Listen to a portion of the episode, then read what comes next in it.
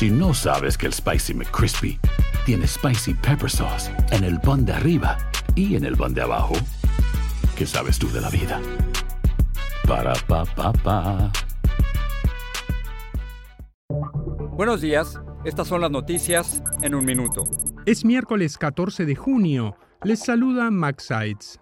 Donald Trump se mostró este martes desafiante y se declaró no culpable al comparecer ante una corte federal en Miami para ser imputado por 37 cargos relacionados con el caso de los documentos clasificados. Durante la histórica audiencia, el expresidente no habló pero frunció el ceño en varias ocasiones. El gobierno de Joe Biden anunció que extenderá por otros 18 meses los programas de protección temporal TPS de El Salvador, Honduras, Nicaragua y Nepal, cuya terminación había sido decretada por la administración Trump. Esta medida protegerá de la deportación a unos 337.000 inmigrantes indocumentados.